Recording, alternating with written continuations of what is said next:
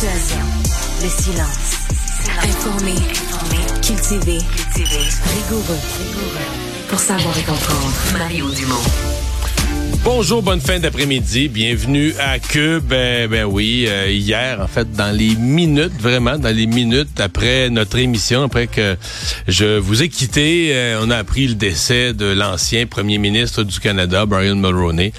Euh, beaucoup de témoignages au cours des dernières heures de partout, partout de toutes les sphères de la société, de tous les partis politiques, des gens qui sont dans le monde politique, de l'extérieur du Canada aussi, parce que Brian Mulroney n'a pas seulement marqué le Canada, il a aussi euh, joué un rôle dans le monde, quoique plusieurs des acteurs qui sont de son de son époque euh, sont, sont décédés aujourd'hui. Donc plusieurs de ceux qui auraient pu témoigner de ses rapports avec lui ou de l'ampleur de sa contribution euh, dans des, des grands dossiers, que ce soit l'environnement, l'apartheid, auraient aujourd'hui, l'auraient probablement témoigné s'ils avaient été encore vivants.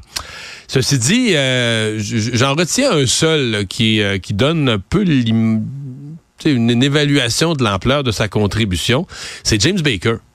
C'est euh, l'ancien secrétaire d'État sous Ronald Reagan. Euh, monsieur, aujourd'hui, Monsieur Baker, il a toute une expérience politique, toute une expérience de vie, qui a été un des secrétaires d'État marquants aux affaires étrangères aux États-Unis.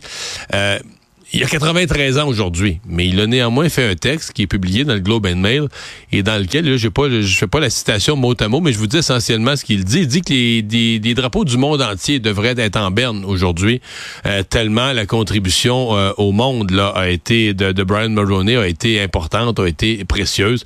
Donc ça donne une idée. Puis Baker, on s'entend, il y a des chefs de gouvernement euh, durant toutes les années où il a été euh, aux affaires étrangères aux États-Unis, le secrétaire d'État, durant toutes ces années-là, il en a vu passer des chefs de, de gouvernement étrangers, un puis un autre.